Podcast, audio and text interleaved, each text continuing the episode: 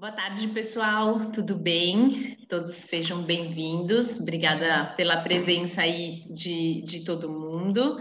É, hoje a gente vai falar sobre com a Nadia Yuri, nossa médica veterinária, responsável aqui é, pelo setor de dor e cuidados paliativos é, do Pet Care.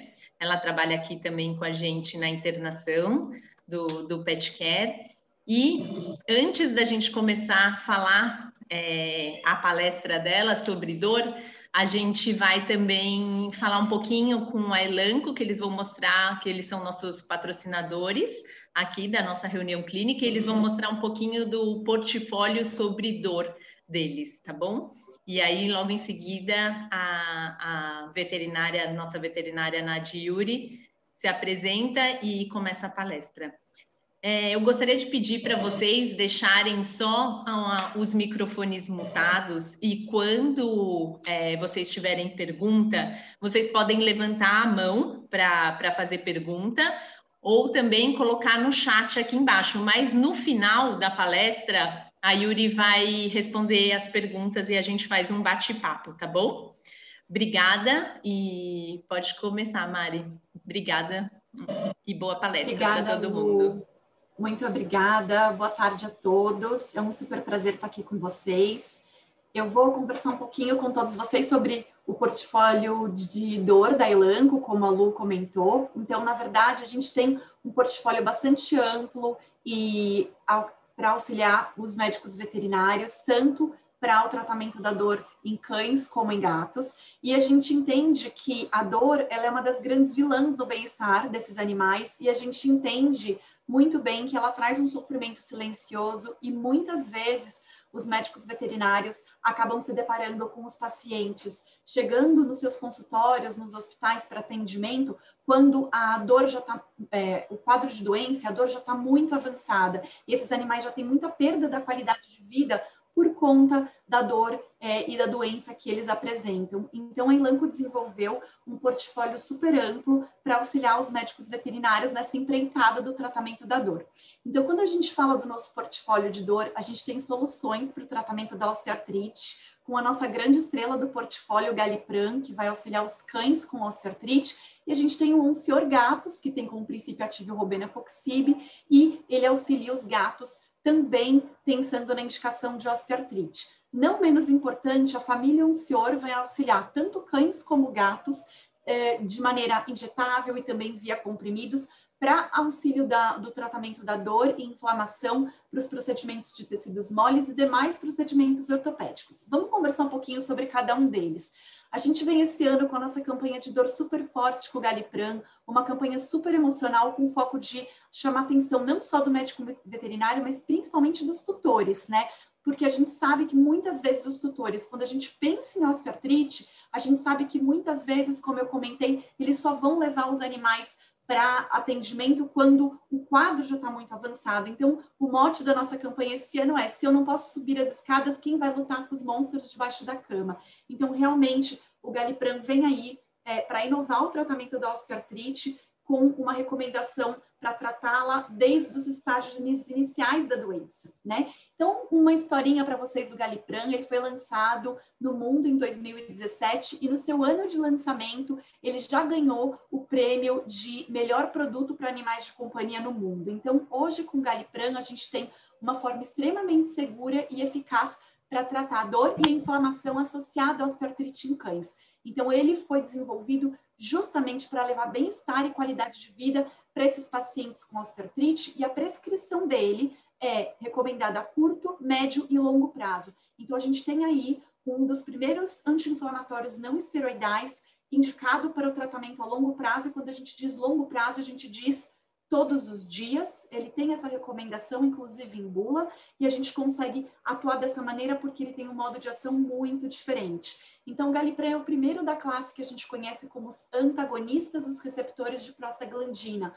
os PRAs. Então, ele não inibe a COX, ele vai atuar inibindo seletivamente o receptor EP4 da prostaglandina E2, e esse receptor é a via responsável pela dor inflamação associada à osteoartrite em cães. E por que isso é tão legal? Porque traz um perfil único de segurança na manutenção das funções gastrointestinais, renais e hepáticas.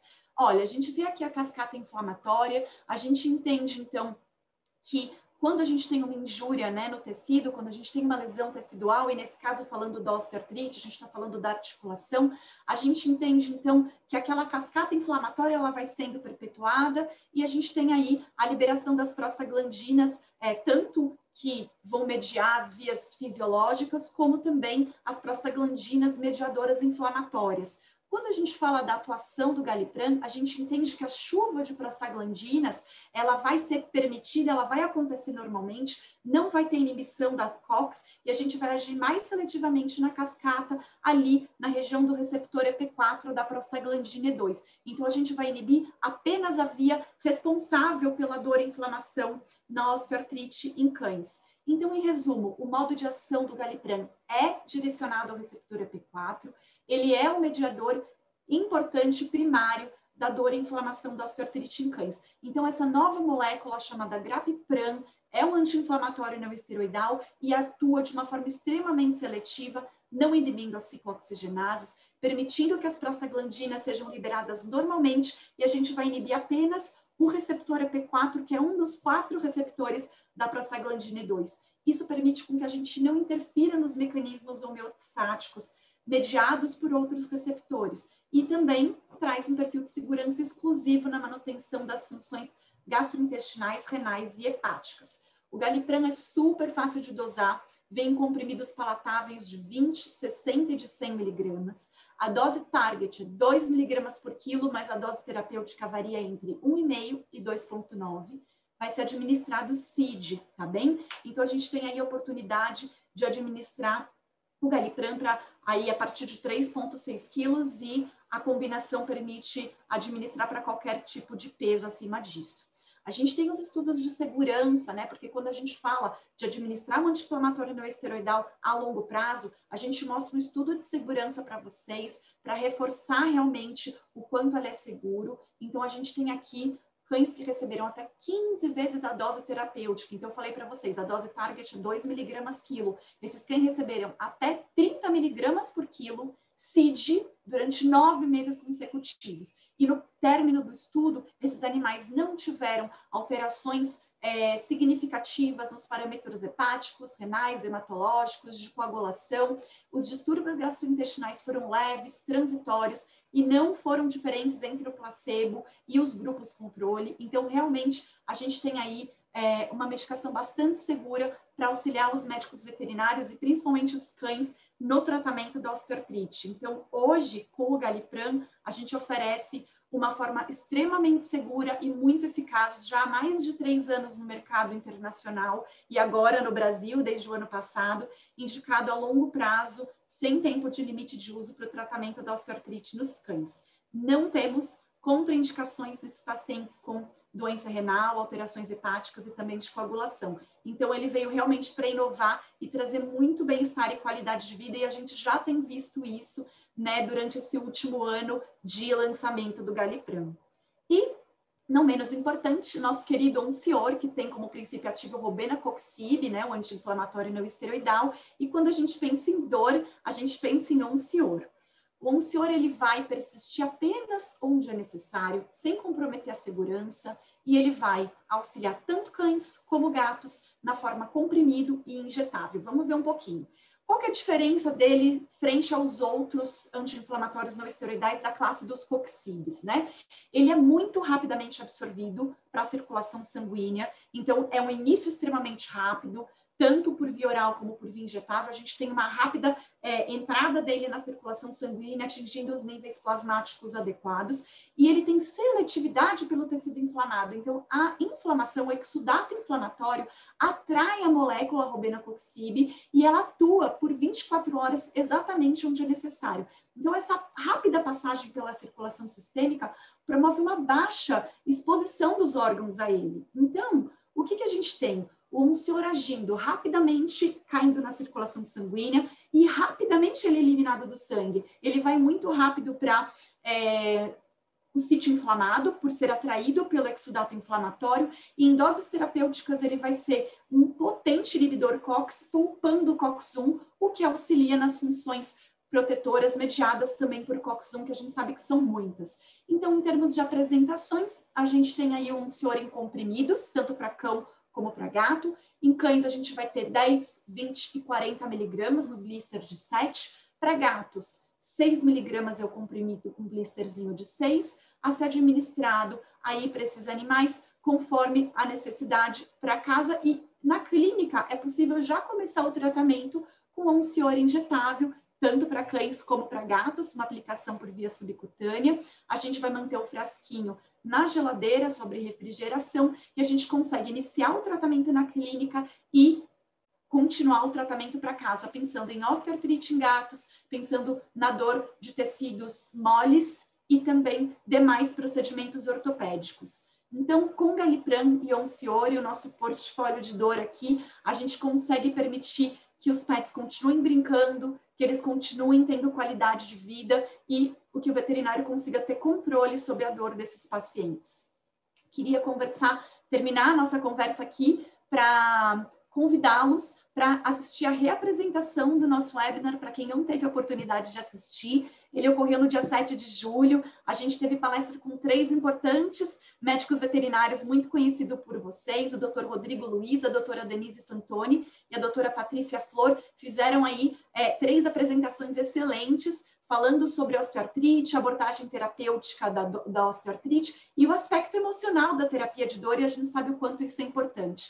Então, vocês podem se inscrever no www.momentogalipran.com.br e essa é, reapresentação vai estar ali até o dia 13 do 8. Não percam, tá bem?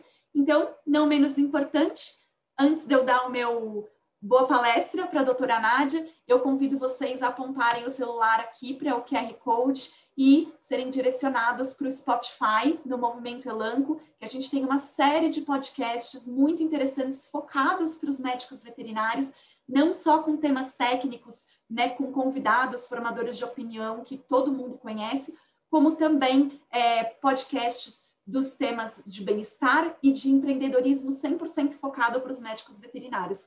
Lu, super obrigada, obrigada a todas do PetCare, da organização, e obrigada, doutora Nádia, também. Boa palestra.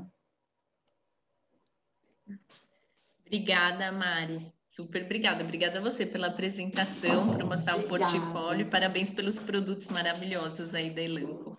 A gente que agradece.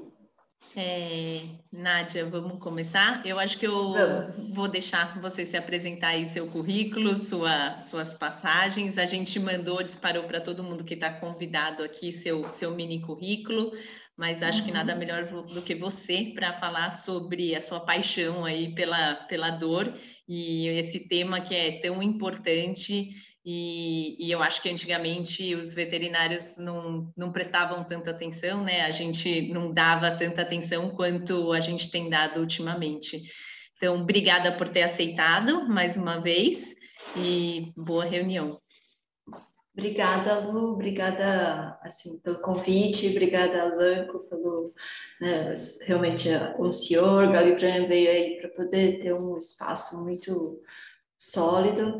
É, eu sou, assim, faz cinco anos que eu estou aqui na, no Pet Care, mas trabalhei em terapia intensiva, foi onde eu consegui ter um, um despertei aí o meu interesse pela dor e, e depois caminhei aí pela fiz o mestrado pela faculdade né, da USP com a professora Denise Fantoni em foco em dor crônica e assim ainda continuo atuando em internação, então isso faz com que é, eu acabe atuando e sempre é uma oportunidade para a gente poder estar tá conversando, estudando, né? É, agradeço muito por estar por aqui.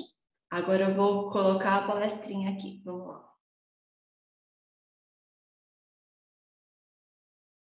Ok, então Hoje vou estar falando um pouquinho sobre a importância do controle de dor no pós-operatório, tá bom?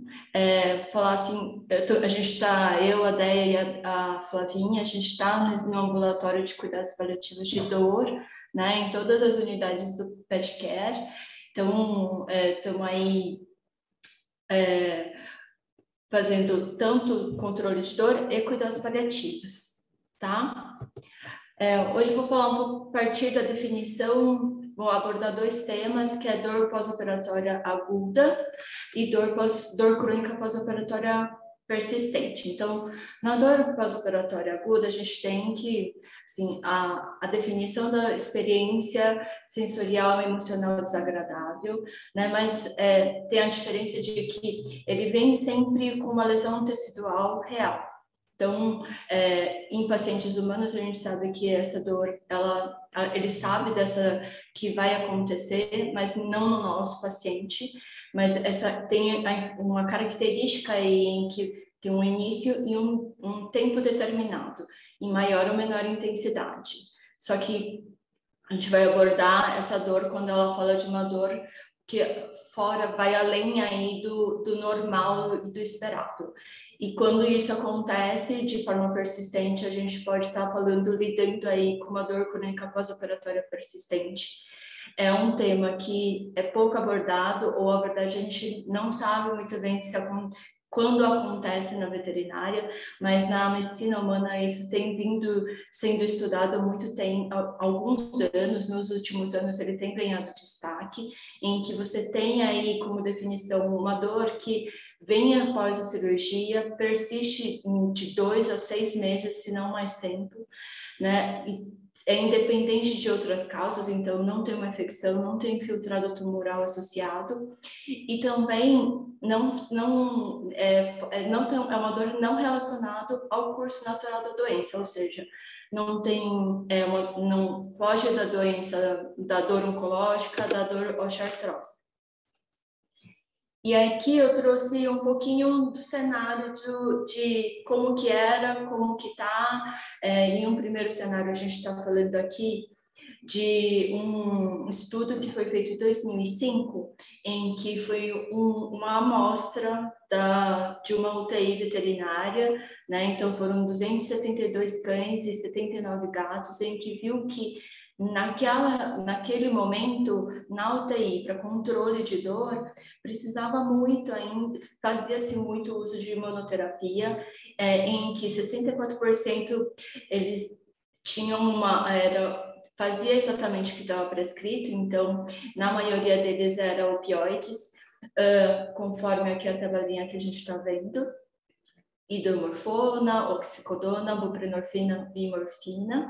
É, 23% os technicians os enfermeiros eles faziam uma redução dessa dose e 13% eles faziam uma dose a mais, então pensando no resgate em si, né? Então, é, e 13% também só fazia esse uso da terapia multimodal, que eu acho que é uma das coisas que a gente vai falar bastante hoje tá? Um outro ponto também, é, agora é um estudo já de 2014, da equipe do, da Faculdade de, de Botucatu, em que ele faz um questionário, um levantamento de como que é essa percepção, de como que é a atuação do veterinário né, no controle de dor, principalmente nessa dor pós-operatória e tudo mais, em que ele, o que que ele traz para a gente? Uh, os veterinários brasileiros, eles são tanto quanto preocupados é, com o controle de dor, né? assim como nos Estados Unidos, assim como fora. Eu acho que isso é, é algo que vem ganhando aí, né? Passamos de uma época em que lá atrás não se vi, não, não, achar o, o, cachorrinho, o gatinho quietinho era algo que fazia, era importante para o controle de dor. Hoje a gente vê uma percepção aí muito mais um, que o paciente precisa de, de controle de dor adequado. E o que se percebeu também foi que 30% dos veterinários já realizavam, é, realizam algum tipo de bloqueio. Então, pensando aí já na, em alguma abordagem da terapia multimodal. Um, desses 30, uma informação que chama muita atenção é, é, a maioria deles são veterinários que se formaram faz menos de 10 anos e mulheres. Então, existe aí em confronto aí, falando que talvez ainda existe uma educação continuada, uma mudança de paradigmas, falando de, de dor em si. E falando um pouquinho ainda em curso natural da dor, a gente pode falar em três condições aqui importantes que precisam ser abordadas, em que a, a linha A, nesse gráfico, a gente vê como a dor aguda. Então, por exemplo, na dor é, pós-operatória aguda, o que a gente espera? A intensidade da dor, num primeiro momento, ela é intensa, é maior. E depois o curso ele vai diminuindo essa intensidade de acordo com o tempo. Diferente da dor oncológica crônica, em que você vai ter uma evolução da doença, e mesmo você tendo intervenções, você pode ainda ter a evolução da dor. E quando a gente fala em dor crônica não oncológica, em que você tem uma montanha russa aí, em que a gente não sabe quando e como isso vai é, vir com uma dor incidental ou quando ela vai ser agudizada, ou ainda você pode ter componentes aí em que uma dor intensa não bem cuidada, não bem tratada, ela pode, em vez de cursar com uma linha como deveria cursar na dor aguda, ela emenda aqui na dor crônica e vai aqui subindo na dor, cursando em uma dor crônica. É, e daí, quando a dor aguda, ela pode ser é, mal cuidada, mal é, tratada, né? Literalmente, é, a gente vai estar aqui lidando com as repercussões fisiopatológicas que ela pode causar. Isso é, a partir do momento em que ela está se instalando, em que você tem passando por sistema respiratório cardiovascular, que você pode ter desde a alteração vestila, vestilação e perfusão, predisposição à broncopneumonia, é, disfunção pulmonar, você vai ter uma hiperativação do sistema nervoso simpático, ou seja, você tem, além de dor, você pode ter vômito, diarreia, que pode estar relacionado com o sistema nervoso simpático. Fora isso, você pode ter predisposição a, a situações de hipercoagulação, então formação de trombo, o que isso vai acarretar aí muitas complicações. É, pensando no sistema trato digestório, você pode ter diminuição de motilidade, você pode ter diminuição de perfusão do trato digestivo, levando aí uma translocação bacteriana, predispondo a sepsemia, é, náusea, vômito, que retarda aí a, a, a alimentação, e daí, assim, Fora isso, você pode estar relacionando uh, mediadores, os mediadores de, de, inflamatórios, né, que já estão relacionados a, ao estresse cirúrgico, pode levar aí a um estado de imunossupressão maior.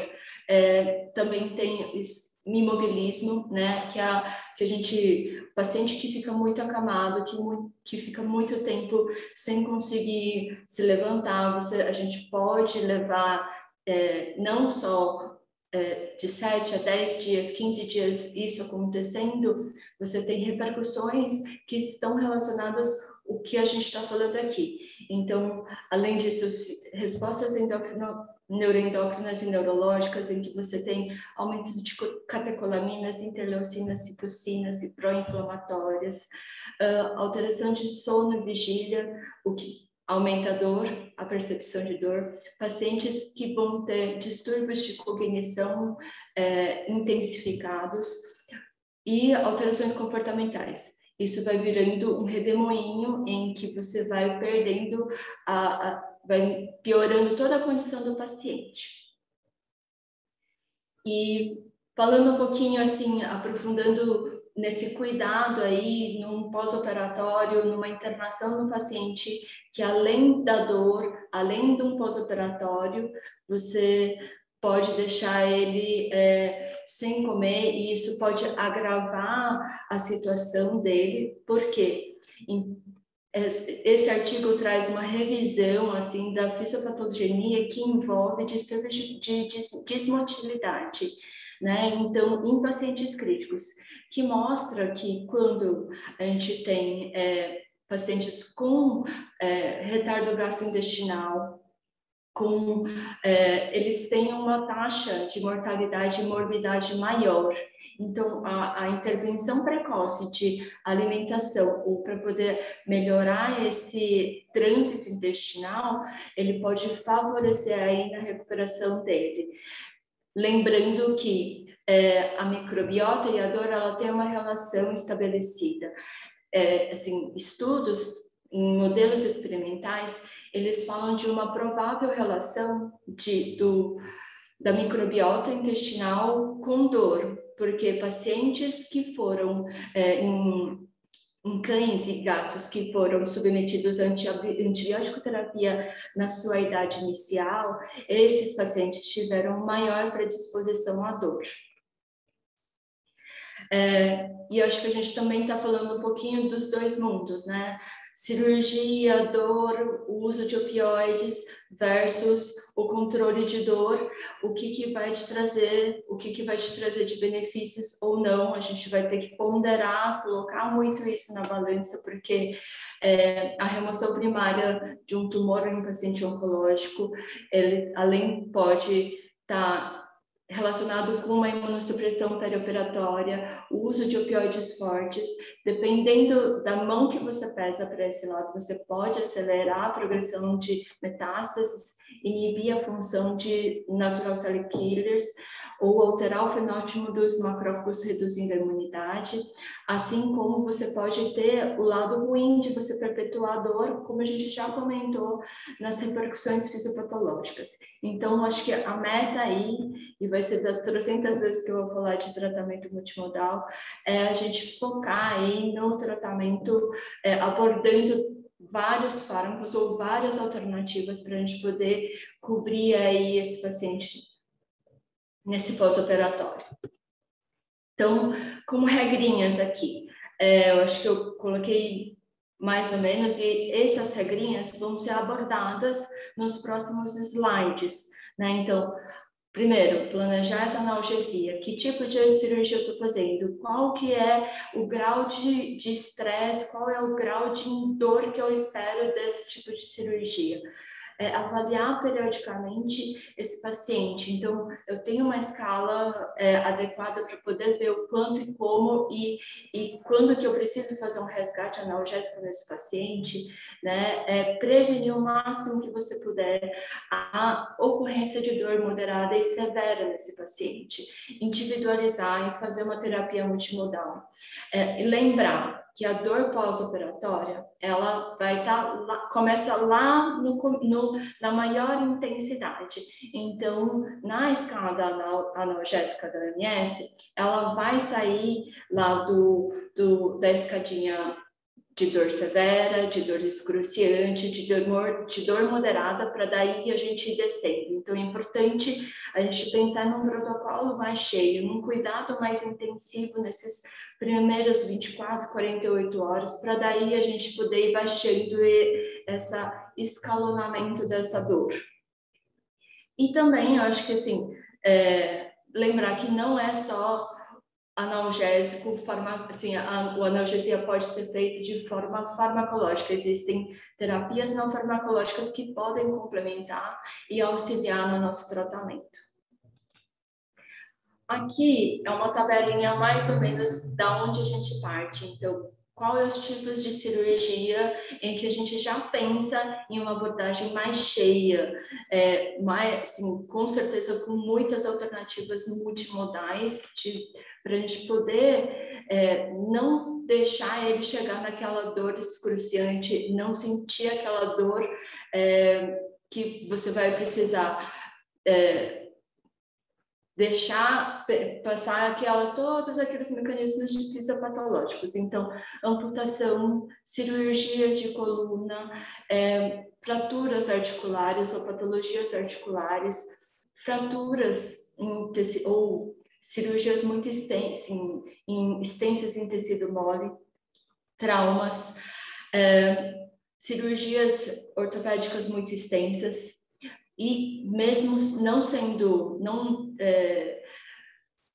não menosprezando né, uma, uma OSH, porque ela já gera uma dor moderada, então ela precisa de um cuidado aí, porque senão a gente vai estar. Quantas vezes vocês já não viram um Rottweiler ou algum paciente, mesmo sendo submetido a uma cirurgia usual, tendo uma dor importante até 48 horas, né? É, uma primeira ferramenta que a gente vai ter para avaliação da dor, então são ferramentas simples, é uma avaliação utilizando escala simples, ela pode ser uma boa, uma ferramenta útil, uma vez para a gente, para a equipe que você vai estar tá cuidando de, dos pacientes, porque se você tem uma escala descritiva simples em que você fala, ah, não, tá com uma dor leve, tá com uma dor moderada, uma dor grave, você já sabe que a partir da dor moderada você já tem que olhar para o protocolo analgésico de um, uma forma diferente. Ou se você já sabe que a partir se a nota que vem na tua cabeça é um, a partir do 4, é um 5 ou 6 ou 7, você já tem que mudar o protocolo. É, ou a escala, o VAS, que você pode ter uma regrinha de 10 centímetros e que você coloca mais ou menos uma pontuação de forma bem subjetiva, mas que você sabe que zero é próximo a não ter dor e a 10 é uma dor insuportável. Essa ferramenta é uma ferramenta simples, é uma das primeiras ferramentas de, de, de dor que utiliza-se na medicina, na veterinária. Ela pode se tornar uma ferramenta tutor também, uma vez que ele é treinado, uma vez que ele é orientado. Então, se ele tem um, olha, a gente faz junto uma avaliação, essa dor que ele está tendo hoje é X, é 5, é 6, se ele faz um tratamento, ele pode e, e ele vai experimentar dessa dessa ferramenta, ele já sabe que quando responde ao analgésico, a dor dele vai ser leve, um, dois ou zero. Então, ele pode ser uma ferramenta em como que o paciente vai estar em casa. E tem as escalas multidimensionais, tem essa de, de felinos, a, a Feline Gourmet Scale, e a de Unesp Botucatu trouxe só duas informações, acho que é uma escola que a gente tem usado bastante aqui, né, faz um tempinho, e, e agora, essa semana, saiu o aplicativo que tem a do Scale, que é super legal, é, são ambas de pesquisadores brasileiros, então acho que é algo que, que é muito legal para a gente poder aplicar no nosso dia a dia. É, Para cães, a gente vai ter as mais aplicadas, né, que é a Glasgow e a Colorado. A Colorado ela vem com o desenho do cachorrinho, mas a Glasgow é super prática, né? Também é uma questão de praticar para poder ser, ter é como uma ferramenta ao seu favor, e isso eu acho que é muito mais aplicado nesse nesse controle de pós-operatório imediato, né? Aqui um lembretinho para ficar da dor. Então, da escada analógica, eu gosto muito, acho que a professora Denise, é, ela fala muito é, é, isso, acho que eu trago muito dela, é uma coisa que na internação aqui a gente também fica ponderando, sempre pensando e conversando com, com todos que a gente consegue, é, poxa, que, que qual é a intensidade que está e quais as ferramentas que a gente tem para poder lidar. É uma dor intensa? É uma dor moderada? É uma dor leve? A gente tem o AINE entra em todas essas esses degraus, né? A dipirona, ela entra em todos esses degraus. Os opioides, eles vão ser escalonados. Os adjuvantes, se há necessidade de você associar, eles são em qualquer momento, assim como as terapias não farmacológicas. E assim, a, a dor aguda está aqui, a dor crônica agudizada está aqui. Então, ela vai sair daqui para a gente poder controlar e para ir para um, um degrau mais baixo, tá? Então, é muito importante que isso seja, a gente tenha sempre em mente isso né, esses componentes de como que a dor é, como que a gente espera que a dor seja, para a gente poder ir baixando, para a gente poder ver o que, que serão os próximos passos. É, tratamento multimodal, acho que trouxemos aqui Aí, opioides, dipirona, ketamina, bloqueio locorregional, os gabapentinoides, a lidocaína.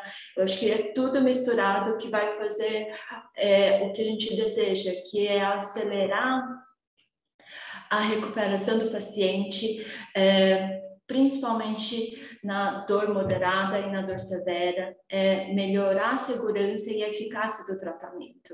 Então, você usa várias alternativas que atuam em diferentes lugares para você ter menos efeito adverso. E a combinação deles, muitas vezes, você pode ter uma ação sinérgica.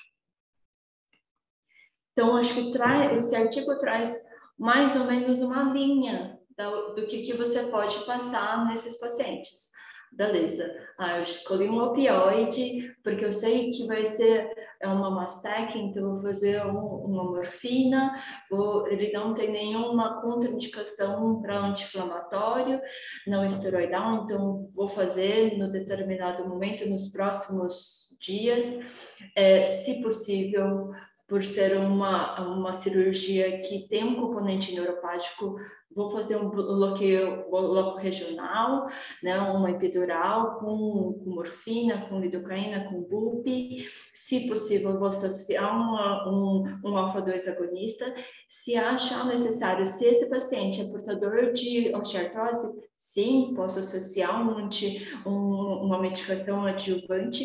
E, além disso, eu posso planejar um, uma acupuntura nesse pós-operatório imediato para poder auxiliar, ainda mais hoje, por exemplo, que é um dia super frio, que provavelmente eles vão estar tá morrendo de frio, tá? Então, acho que isso ajuda um pouquinho esse pensamento para a gente passar em todas as, as possibilidades aí para a gente compor um, um, um tratamento aí que vai passar por todos os mundos para esse paciente.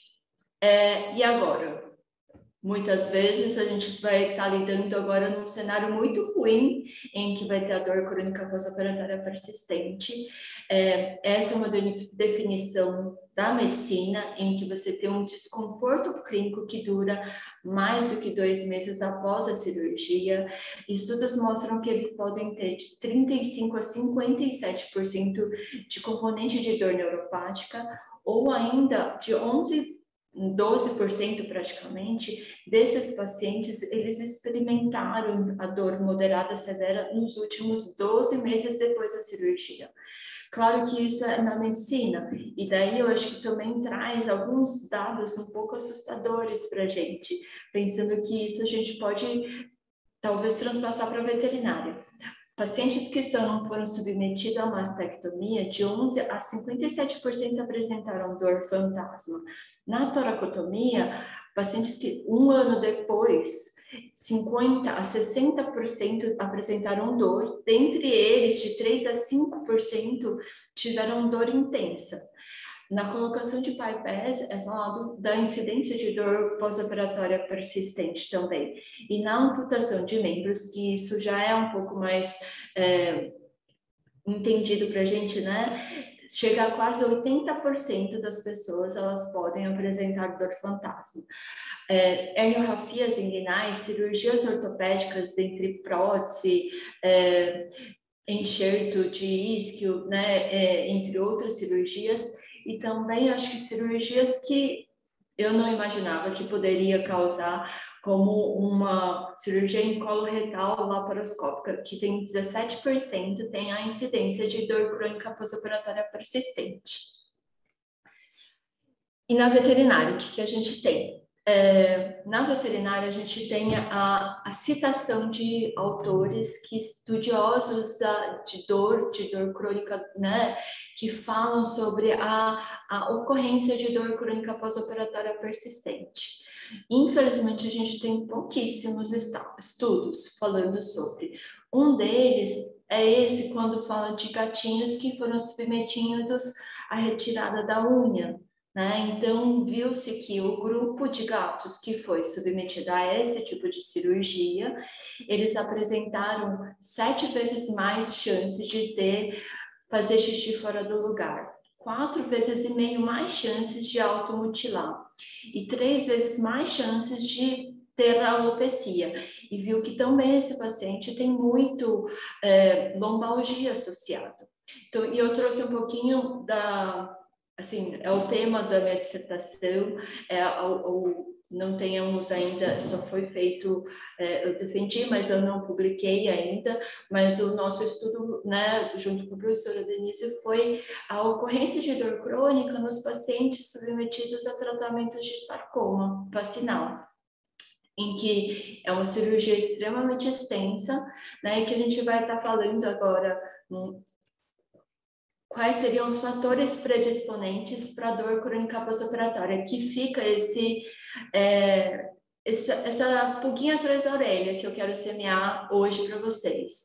Será que a gente vale a pena a gente tomar cuidado nesse paciente quando a gente está falando em é, naquelas, naqueles pontos que a gente já comentou, porque dentre os fatores predisponentes para dor crônica pós-operatória persistente, o que, que a gente viu, e no, no, no mestrado, é, na dissertação, o que, que a gente viu foi que dor pré-cirúrgica pré-existente, dor pós-operatória de grau intenso, moderado a severo, eles predispuseram a esses gatos com sarcoma apresentarem dor crônica. Então, assim como nos humanos, né, eu acho que é possível a gente poder falar, sim, que os, os animais podem ter dor crônica pós-operatória. Então, é, fica aí a, a pulguinha, a sementinha plantada. Então, se fizer uma cirurgia com acometimento de território nervoso, cirurgias extremamente extensas, cirurgias abertas, cirurgias com é, uma, uma, um tempo de muito acima de três horas, anestesia inalatória, técnica cirúrgica empregada, eu acho que a videoscopia ela tem vai ganhar espaço na veterinária, porque é uma técnica minimamente invasiva, ao contrário de laparotomia exploratória, né? Ou é, aquela, as habilidades do cirurgião fazem toda a diferença. Outros fatores que podem estar predispondo a dor crônica pós-operatória têm com relação ao paciente. Síndromes dolorosas pré-existentes, uh, transtornos de humor que a gente não vê tanto, cirurgias regressas, é, em, a gente vê também uma predisposição à, mulher, ao sexo feminino ter, né, em humanos, na medicina. Mas a obesidade, assim como na medicina, na veterinária já é um fator predisponente e presente no nosso dia a dia que a gente tem que tomar cuidado. Tá?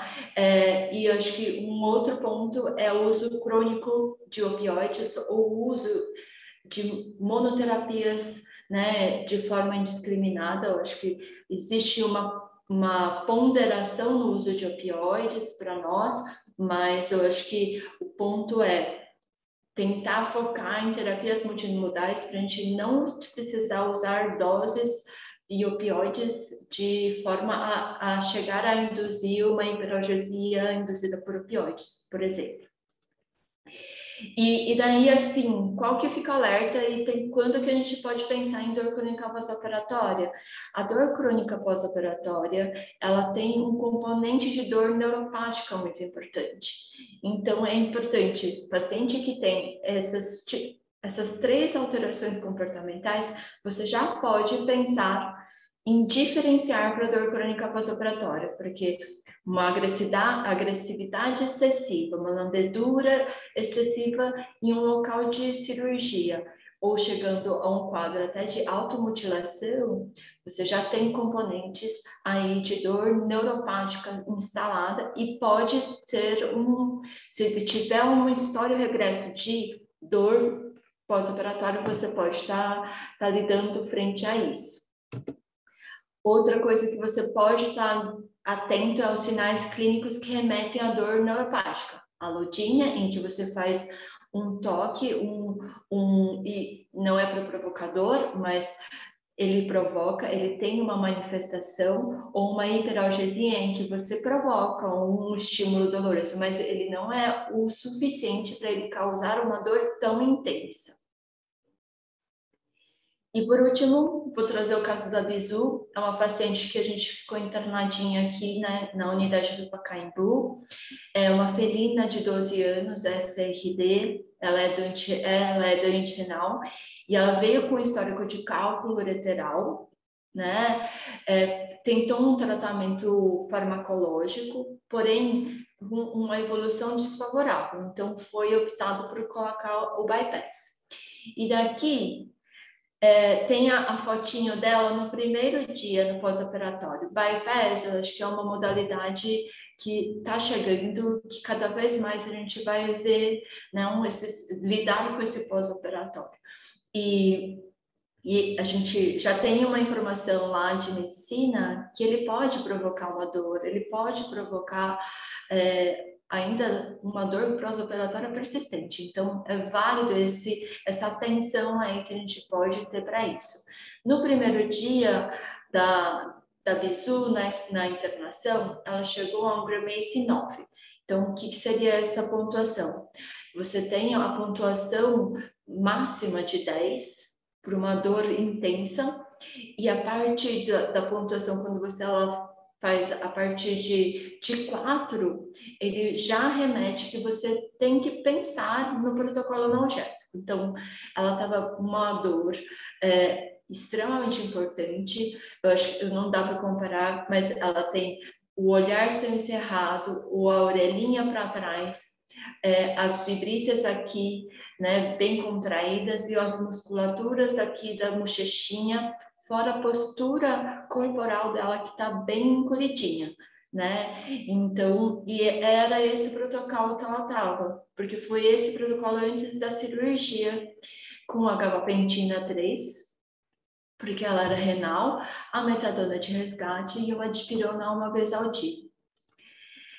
E daí a gente mudou é, a gabapentina a gente manteve BID CID, mas a gente acrescentou fracionama de pirona, BID, associamos a ketamina numa dose analgésica, e daí no segundo, terceiro dia, que ela ficou por três dias pós-operatório conosco, o grimace dela já estava outro, estava 3 a 2, com o olhinho mais abertinho, a, a, a, a o bigodinho, a primícia já mais para baixo, a orelhinha para cima, atendendo, uma, já ficando de pezinha. Então, é, é, uma postura já algo assim bem marcante, assim, né? É, é muito fácil e, e, automático, assim, a gente vê essa postura. É só acostumar com a escala, que é uma coisa muito legal e é válido nesse, na, nesses casos.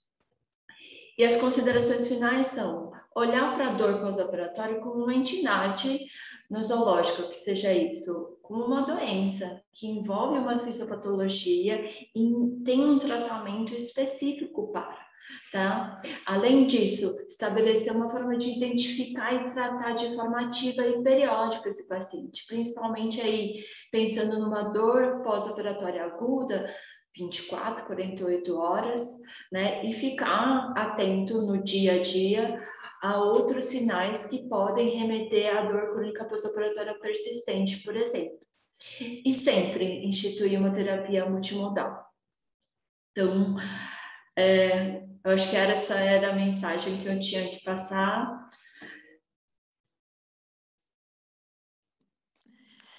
Obrigada, Yuri. Obrigada, foi ótimo. Estamos tá, aqui, eu e a Jaque, uma do lado da outra, aqui vibrando com a sua palestra. foi muito bom mesmo. E aí eu, eu vou pedir para as pessoas colocarem as perguntas aqui. Tem a pergunta do Amadeu aqui já. Ah, eu que, se você quiser responder, em relação à diminuição da motilidade gastrointestinal ou a náusea dos pacientes que recebem e precisam de opioides na internação, você tem alguma sugestão para esse manejo dessas alterações para que esse opioide não seja descontinu descontinuado? Também existe a discussão da diminuição ou uso mais racional dos, dos opioides. Às vezes, a retirada do opioide do protocolo pode trazer mais prejuízo do que efeitos adversos. Como dosar isso? Até a Sim. pergunta do Amadeu é grande, né? Porque se abrir o microfone, ele vai falar aqui uma hora com você. Mas é. É, se você puder responder, e Amadeu, se você quiser depois é, falar de forma breve com ela, pode abrir também seu microfone. Bom, Obrigada. Amadeu, a gente sempre está trocando figurinha, trocando artigo, trocando é, para a gente poder melhorar né, esse controle de dor. Assim. Faz um tempo que a gente tem falado de bloqueios, né? De bloqueios loco-regionais, que eu acho que em internação, se você sabe de algumas cirurgias que você tem esse é, já sabidamente é uma cirurgia agressiva que pode levar a uma dor crônica, uma dor intensa, por que não já sair de um catéter epidural? Por que não fazer um tap block? Por que não fazer já uma abordagem aí em que você já corta aí a, a informação da dor, né? E vai aí para a internação com uma analgesia que nas primeiras 24 horas vai ser muito mais bem controlada, né? É, em, pensando em opioides também, eu gosto muito da morfina, não, a gente tem deixou um tempo de, de usar muito na internação, mas acho que nos últimos anos é, ela vem voltando, graças a Deus. Tem dores que só com opioide mesmo para a gente poder cortar, é, mas eu acho que é fazer uso de pequenas doses, titular essas doses, é, fazer uso assim de o que é bom, o que é ruim, associar medicações, fazer esse quebra-cabeça de associar ketamina, associar é, outras infusões, até infusões de dexametomidina, e, e, e fazendo esse quebra-cabeça. Não sei se eu respondi a, a pergunta aí, né?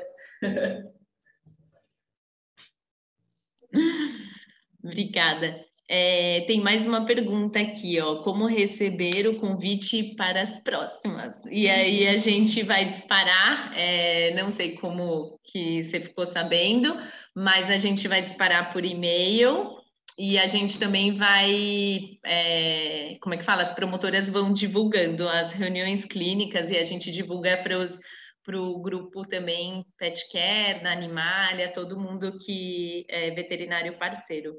E vai ter o Care, o próximo Care, que aí a gente divulga mais amplamente nas nossas mídias e redes sociais, Instagram é, e todas e todas as empresas parceiras e patrocinadores, a gente divulga e vai ser em setembro, tá bom? É, vocês têm mais perguntas? Ó, a Jaque está aqui, ela quer perguntar. Acho que vai ficar no mundo, né? Oi, gente, estou aqui do lado da Lu. é, na verdade, não é bem uma pergunta, mas eu queria só, primeiro, dar parabéns para a Yuri, né, e, e, agradecer, porque foi muito bacana, né, assim, parabéns mesmo. A gente tem o privilégio de ter a Yuri aqui do nosso ladinho sempre, e, de fato, isso mudou bastante a nossa visão em relação à dor, especialmente nos pacientes internados, né, é, então, às vezes, muitas coisas que a gente achava que era evolução da doença, né? É, tanto neurológico quanto até trato, do trato gastrointestinal, redução de motilidade, é, a própria bisu, né? Que ela tinha é, aquele, aquela posição que ela, que, ela, que ela tinha na internação, ai, mas é medo, acabou de passar por uma cirurgia, e para a gente foi muito claro, depois da, da, da troca do protocolo analgésico, o quanto gera dor. E, e às vezes a gente tem é, vários sinais, né, desses pacientes no pós-operatório, na internação, que a gente não pensa de fato que pode ser dor, né? Então, a, a Yuri está ajudando muita gente nisso, acho que mudando completamente a cabeça, né, em relação à analgesia. E, e, a, e a gente queria compartilhar isso com todo mundo, né, de quanto é importante realmente a gente avaliar melhor a dor dos nossos pacientes e o quanto isso pode ser simples, né, Yuri? Sim. É, tem ferramentas que eu acho que é só questão de, de fazer uso de, né? E uhum. as escalas vêm para ajudar nesse sentido. Com certeza. E faz toda a diferença para o nosso paciente, né? Não só agora, nesse conforto de agora, mas como você falou muito bem, é, na, na, na, prevenção dessa dor crônica, né? Assim, então, não é pensando só na internação, mas pensando no futuro também. Uhum. É, acho que a gente não sabe muito, mas estima-se que tenha, né? Porque uh, já tem tantos dados na medicina, mas aqui a gente tem poucos estudos com isso. Então, mas vale a pena a gente cuidar, né? Com certeza.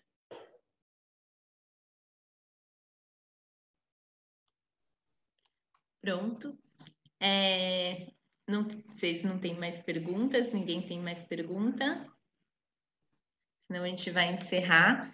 Queria agradecer mais uma vez, Yuri. Muito bom é, ter alguém olhando para esse ponto que eu acho que é tão importante, ainda mais que nem a Jaque falou aqui dentro é, da internação, isso fica muito claro no, no, dia a dia de vocês, o quanto isso muda, né? O protocolo e, e, e esse tratamento desse animal, né? Na recuperação, na melhora mais rápida dele. E obrigada. Se vocês tiverem dúvidas, vocês também podem mandar e-mail para o vetericare.petcare.com.br, que a gente manda para Yuri. E aí a gente vai respondendo aos poucos. Obrigada mais uma vez. E foi um prazer ter vocês aqui conosco. Obrigada, gente. Obrigada. Tchau, gente. Tchau. Boa tarde. Olá pessoal, nós estamos aqui no Morumbi. É a unidade que tem o maior número de atendimentos e alguns diferenciais que eu quero mostrar para você. Vamos lá?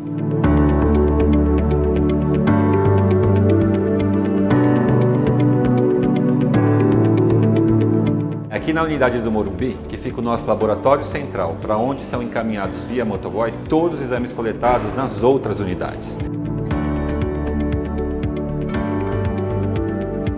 Aqui também temos o centro de atendimento ao cliente, o centro de radioterapia, o nosso centro cirúrgico com arco cirúrgico, hotel, banho e tosa e aqui também são realizadas as cirurgias oftálmicas para catarata.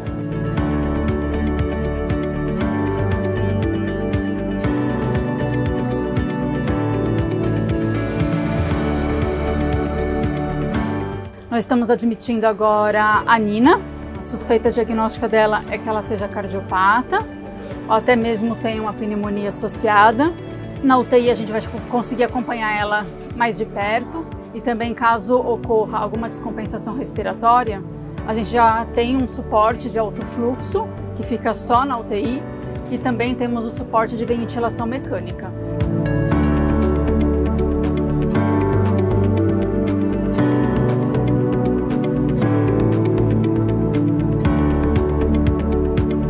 É o nosso centro oncológico, o primeiro centro oncológico veterinário com um aparelho de alta energia para tratar com segurança os tumores mais profundos.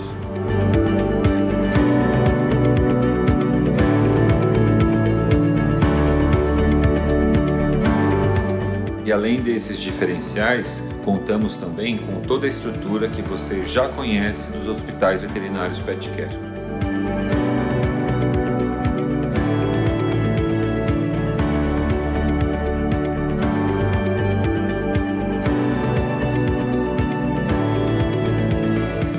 amor aos animais e o respeito aos nossos clientes é o que nos guia à melhor estrutura, ao melhor atendimento e à melhor equipe veterinária.